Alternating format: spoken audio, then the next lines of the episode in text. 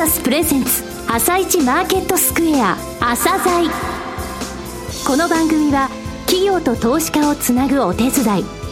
プロネクサスの提供でお送りします。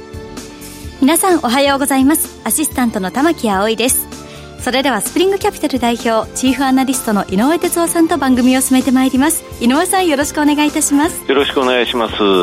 今日も楽しみな企業をゲストにお招きしています。今日ご紹介する企業は証券コード3826システムインテグレータです。はい、えー、システムインテグレーターさんですね、はい、えー、久しぶりのご登場ですけれども、えー、えー、3つ強いですね、えー、分野のソフトがあります、はい、えー、その他今 AI のところに注力してるんですね、えー、じっくりとお聞きください。はい。朝鮮今日の一社です。朝鮮今日の一社本日は証券コード3826東証一部に上場されているシステムインテグレーターさんをご紹介いたします。お話しいただきますのは代表取締役社長の梅田博之さんです。本日はよろしくお願いします。よろしくお願いします。えー、データベースの開発支援ツール、えそれから ERP ですね、統合機関業務システムで強みを発揮されている企業さんですが、まず簡単に事業概要、遠隔も含めて教えていただければと思います。はい。当社は、まあ、一言で言うとソフトウェア会社です。ソフトウェア会社の中でも、企業に常駐して開発したりするんじゃなくて、言われたものを作るっていうものでもなくて、自社製品を作って、まあ、これをお使いいただくっていう、あの、パッケージソフトを作って、それを、えー、製品だったりサービスだったりで展開するという会社で、ERP とか EC とか、あとは、えー、プロジェクト管理とか、まあ、いろんな新しい製品を作って、それを提供しているっていう、そんな会社です。はい、会社設立は1995年の3月。はい。上場が2006年12月、東証マザーズで、その後、東証一部に市場昇格。主要事業を簡単に教えていただけますか？一つがですね、はい、えー、作った順番からいきますと、はい、96年、ちょうど1年後に、はい、日本で初めての EC パッケージというのを作りまして、で、将来世の中は、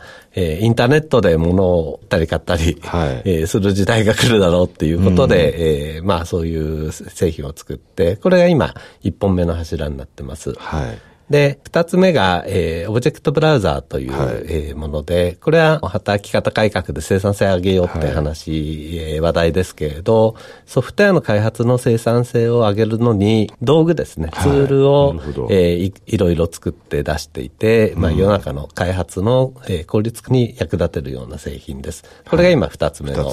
事業になってます。三つ目が、えっと、日本で初めてのウェブベース、はい、まあ、インターネット技術で作った、えー、ERP のグランディットっていう事業で、はい、こちらが、えー、今3番目の柱っていうことで、売上はこれが一番大きい形になります。はい、えー、さてもう少し深掘りしたいんですが、グランディットですね、ERP 事業ですが、これはコンソーシアム方式？あの、実は私は前職で、はい。えー、やはり日本で初めての ERP、まあ、基幹業務システムっていうのを企画して作って、はい、それがまあ、成功したんで、ちょっと会社スピンアウトして、3人で会社を立ち上げたっていう、そういう経歴なんですけれど、まあ、それからちょっと8年経って、ミサを立てたっていうことで、じゃあもう一回 ERP を作ってみようかっていうふうに考えて、で、ただ、まだ当時上場前でお金もなかったんで、はい、あの、10社で、えー、製品にお金を出してもらうっていう、うん、そういうちょっと、ちょっとあまりないモデルを考えて、そ、ね。はい、それでそのお金で我々が作るっていう、はい、そういう、えー、方式を考えて、で、作ったのが、えー、グランディットっていう製品を作ってます。はい、いろいろな IT 企業が参画したということですね。そうですね。いろいろな形でということですね。はい、で、その後、我々もマザーズ上場してようやく資金ができたので、はい、11社目に実はそれ、お金を出して、えー、それをこう共有する権利をもらっ、、で、そういう中で、あの、コンソーシアム方式っていう中で、そのグランディット事業っていうのをかなり、えー、伸ばしてるって感じです。それで各社さん、やっぱりあ同じ、同じものっていうか、まあ、アドオンは違うにせよ売られてるということなんですね。そうですね。あの、うん、今13社になってるんですけれど、はい各社が、えー、その製品を、えー、こう、売っていくってモデルで、当社は、その各社の中で作った強みみたいなのがありまして、はい、一応毎年一番売ったところがアワードってもらえるんですけれど、はい、1位、2位、1位、1位、2位、1位、1位っていう感じで、はい、まあ、えー、たまに2位に落ちるぐらいで、かなり、えー、いいポジションで。デジタル信号のようですね。あそうですね。はい。えー、それから SI ウェブショッピングの部分についても教えていただきたいんですが、この特徴は大規模 EC サイトに強いと。EC の市場も小規模な小売事業者ですと、例えば、ヤフーとかそういうモールに出店するっていうのが一番やりやすいんですけれど、はい、大手企業で自社ブランドを持ってるようなところですと、はい、まあ自分で EC サイトを持ってってやるっていう形になります。はい、昔と違って今相当売れるんでですね、うんはい、もうセキュリティもしっかりしなきゃいけないし、ね、たくさんの人が買い物来てもサクサク買えるようなパフォーマンスがなきゃいけないし、何よりも売れる、もっと売るための仕掛けみたいな、うんね、マーケティングの絡みとかそういうようなのが必要になって、はい、そういう作るのも結構お金かかるんですけれど、うん、そういう大手の EC サイトみたいなところをずっと23年もやってる強みで得意としてるっていうのがこの EC 事業になります。これあのスマホ対応とか、あとこのぐらいのいろいろな言葉での対応が必要となってますが、こういった部分もされているとそうですね。これあの導入企業数とか累計であの、はい、1100社の累計持ってます。けど名だたる会社ですよね。ああ、そうですね。まあ有名な。非常に大きなところがたくさん、はい、載ってましたね、はい。さて、オブジェクトブラウザ事業ですね。こちらにつきましてはもうこの国のデータベースの開発エンジニアにとってはもうデファクトスタンダードになってますが、えー、一言お願いします。Object Browser 本当にプロダクトだけのビジネスで、はい、かなりあの、いろんなエンジニアが自分の仕事の効率を上げるってために使っていただいてまして、はい、あの、うちの会社名は知らないけれど、 Object Browser っていう名前は知ってるっていう人がかなり、エンジニアの間では多いです。です人気がある、えー、製品になってます。ストック型ビジネスにもなってるということですよね。はい、そうですね。まあ、プロダクト型なんで、利益率が高いっていうところが大きいです。うん、さて、御社ですが、現在 AI、かなり力を入れてるんじゃないかなっていうのがですね、はい、思っていたんですが、こちらについて、えー、教えてください。はい。AI はですね、はい、まだ割とこう、傍観してる会社もある中で、うん、今傍観してると、うん、えー、3年後にはものすごいリスクになってると思います。それぐらいの可能性があるんで、当社かなり、あの、AI に今注力してやってます。うんはい、当社の AI は iShare っていう、例えばあの、まあ、ベンチャー企業も AI 結構やってるんですけれど、あの、自分たちはこう AI 詳しいから、はい、何でも悩み事言ってくださいっていう、そういうソリューション提供型が世の中多いんですね。そうですね。で、はい、えー、うちはずっとあの製品にする技術とか、なるほど。あのサービスで提供するっていう、そういうところがずっと得意な、えー、会社だったんで、うん、AI に関しても、あの、何でもやりますじゃなくて、はい、えー、AI 使えばこんな製品できるよねっていう、うん、そういう企画型で、使の製品を次々と出し出し始めたっていうのが今今です。うん。これからの、まあ、収益云々の話はもう、これから先のところで、はい、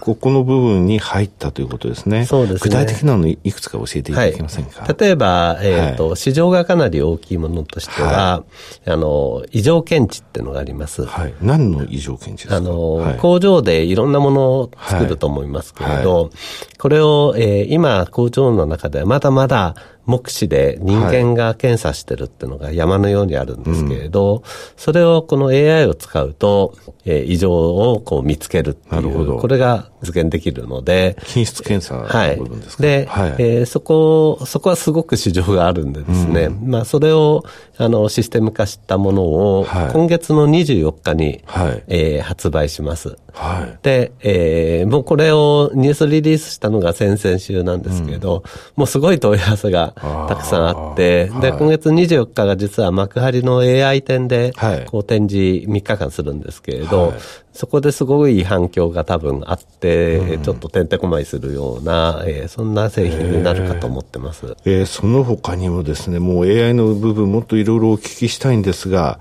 もう一つ話題になっているサービスありますね。 TOPSIC、はい、プログラミングスキルを判定する、はい、えー、クラウドサービスです。トイックってあると思いますけれど、はい。はい、あれがあるおかげで、英語のスキルっていうのが、えー、見える化できたんですね。で、ね、今、プログラミングスキルって、こう、うん、見える化できてなくて、はい、誰がどれぐらいあるかっていうのは、うん、まあ、自称とかそういう感じになるわけですけれど。そのテストなわけですね。はい。これを、プログラミングの問題、はい、例えば4問を90分で書かせて、はいえー、リアルタイムで、こう、そのがどうだったかっていうのが分かるような仕組みを持っています。うんはい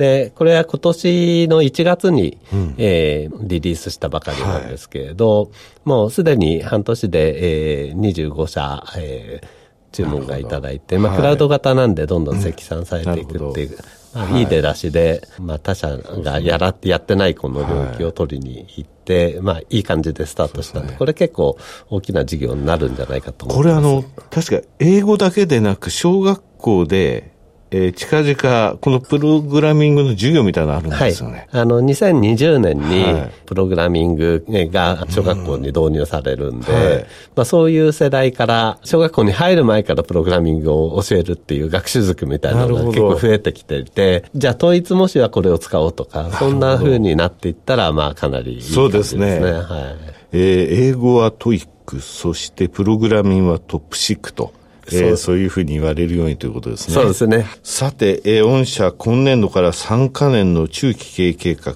ブレイク2018とお読みしてよろしいんでしょうか。はい、こちらを発表されていますが、骨子重点施策ですね。えー、簡単にお話しいただけますか？まずは、当社の場合、既存の事業で利益を出しながら、はい、次の事業を手掛けていくっていう、はい、これをまあずっとやってきてるんで、はい、既存の事業ですね、先ほど、はい、えー、挙げた EC とか ERP とかオブジェクトブラウザー、これをどんどん広げる。なるほど。これがまあ、えー、一つですね。二、うん、つ目が、今まあ、景気がいいのが続いてるおかげで、開発パワーがもう不足するっていう状態で、ちょっと受注を制限したりっていうことをやってます。えー、そこ、パワーをちょっと上げなきゃいけないんで、ここは製造業を見習ってちょっと海外にっていうことで、今、ベトナムに開発拠点を作ろうっていうことで、今いろいろ動いています。皆さんベトナムにあのシステムっていいますか、プログラム関係の開発拠点作られ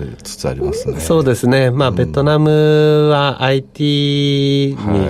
関わる人たちが、まあ優秀な人が IT をやるっていうのと、その人口がどんどんどんどん増えていって、って日本を逆転しそうな、はい、えー、今勢いなんで、うん、やっぱりそういう将来考えるとベトナムがいいかなっていうふうに、うん、さて今お話が出た AI 事業の確実も入ってますね、ここに。そうですね。はい。AI はかなり大きな事業になると見ていて、うん、まあ、まだまだあの出したばっかりなんでこれからなんですけれど、はい、今のこのタイミングでこういうふうに製品を出せるってことは相当、あの、アドバンテージ取れるんじゃないかと思っていて期待してます。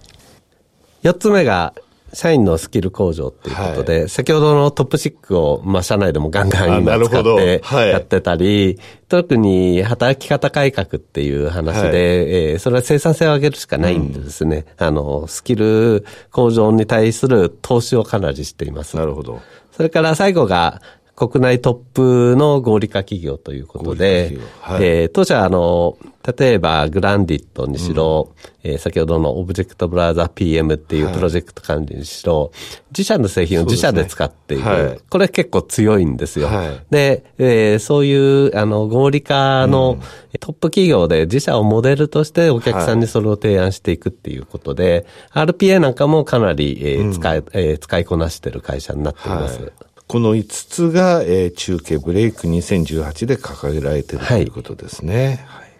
えー、最後になりましたが、リスナーに向けて一言お願いします。あの、当社はいろんな、あの、時代ニーズに合った、はい、えー、製品サービスを作っていくということを、えー、ずっとこれまでもやってきて、で、えー、ここから数年間はかなり AI を使った、はいうん、えー、時代ニーズに合ったものを次々と出してい、えー、きたいと思ってますので、はい、トップシックと AI っていうことで、ちょっと新しい当社の、えー、事業展開を、えー、見ていただければと思います。梅田さん、どうもありがとうございました。ありがとうございました。今日の一社、システムインテグレーターをご紹介しました。さらに井上さんにお話しいただきます。えー、システムインテグレーターさんですね。はい。あの、作られるソフトはですね、やっぱり初めにあのこういうのが社会が必要になるぞっていうものを感じたものを作ってるっていう印象があるんですね。はい、そして何よりも時間を奪うのではなく、時間を人に与えられる、余暇を与えられるようなソフトでなければいけないということですね。EC サイトの、えー、パッケージですけど、これ e コマースって言葉がなかった頃に作ってますからね。ですので、すごいね、あの、作られるものが、えー、なるほど、こういうことをアイデアとして持ってらっしゃったんだってことなんですよね。で、スプリングキャピタル社の順位でこの8月354位。はい、3372社中ですね、え高い順位です、10%ですね、はい、上位、それから10月の5日に、え中間の決算発表しましたけど、好調ですね、去年の中間期の売上14億5900万、え今期につきまして20億飛んで8800万、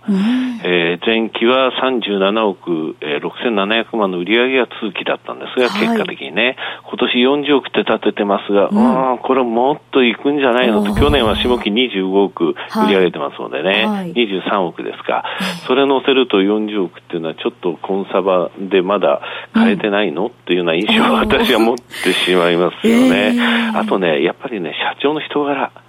あのね、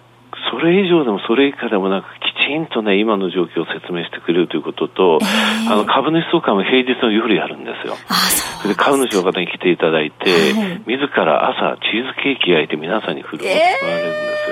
えー、素敵ですね。もう社長の周りにその株主の人がバーってあの囲んでお話しすると、はい、その人柄でですねファンがすごい多い企業さんなんですよね、はい、うん、魅力的な会社です、はい、えー、追ってってください。システムインテグレーターさんです。はい、はい、ありがとうございます。それでは一旦お知らせです。企業ディスクロージャー IR 実務支援の専門会社プロネクサス上場企業のおよそ6割。2200社をクライアントに持つ。これはアジア証券印刷の時代から信頼と実績を積み重ねてきたからこそ。さらにプロネクサスが目指すのは企業と投資家をつなぎ日本の株式市場を活性化させることです。プロネクサス私たちは個人投資家の皆さんを応援します。井上哲夫今日のストラテジー。それでは井上さん、後半の解説もお願いいたします。はい、昨日日本ずいぶん下げましたね。はい、えー、アメリカの方はその前の日、ナスダックが高くて、えー、他の2指数は安安いというまちまちあったんですが、日本初の昨日下げが始まったという印象なんですが、えー、アメリカ時間になってからですね、アメリカの午後ですね、戻ったという印象です。はい、昨日の夜は結構パニックでした。え一つ覚えておいてほしいのはですね、日経平均のよく25日移動平均乖離とか言いますが、はい、5日平均乖離、25日平均乖離、75日平均乖離、これを私、それぞれ出して3つ指してるんですよ。えー、これがマイナス15%になると、過去でかなりそこのに近い水準なんですね。はい、今日、例えばですね、いくらまでいったらっていうのは2万1637円だったんですよ。えー、そしたら昨日の夜2万1635円に先物つけてそこから戻ったんですよね。ああ、そこから600円戻ってるんですよね、はい。だからそういう数字を見てる人は他にもいるってことです。はい。えー、はい。井上さん、本日もありがとうございました。また来週もよろしくお願いいたします。この後は東京市場の寄り付きです。朝鮮この番組は企業と投資家をつなぐお手伝いプロネクサスの提供でお送りしました。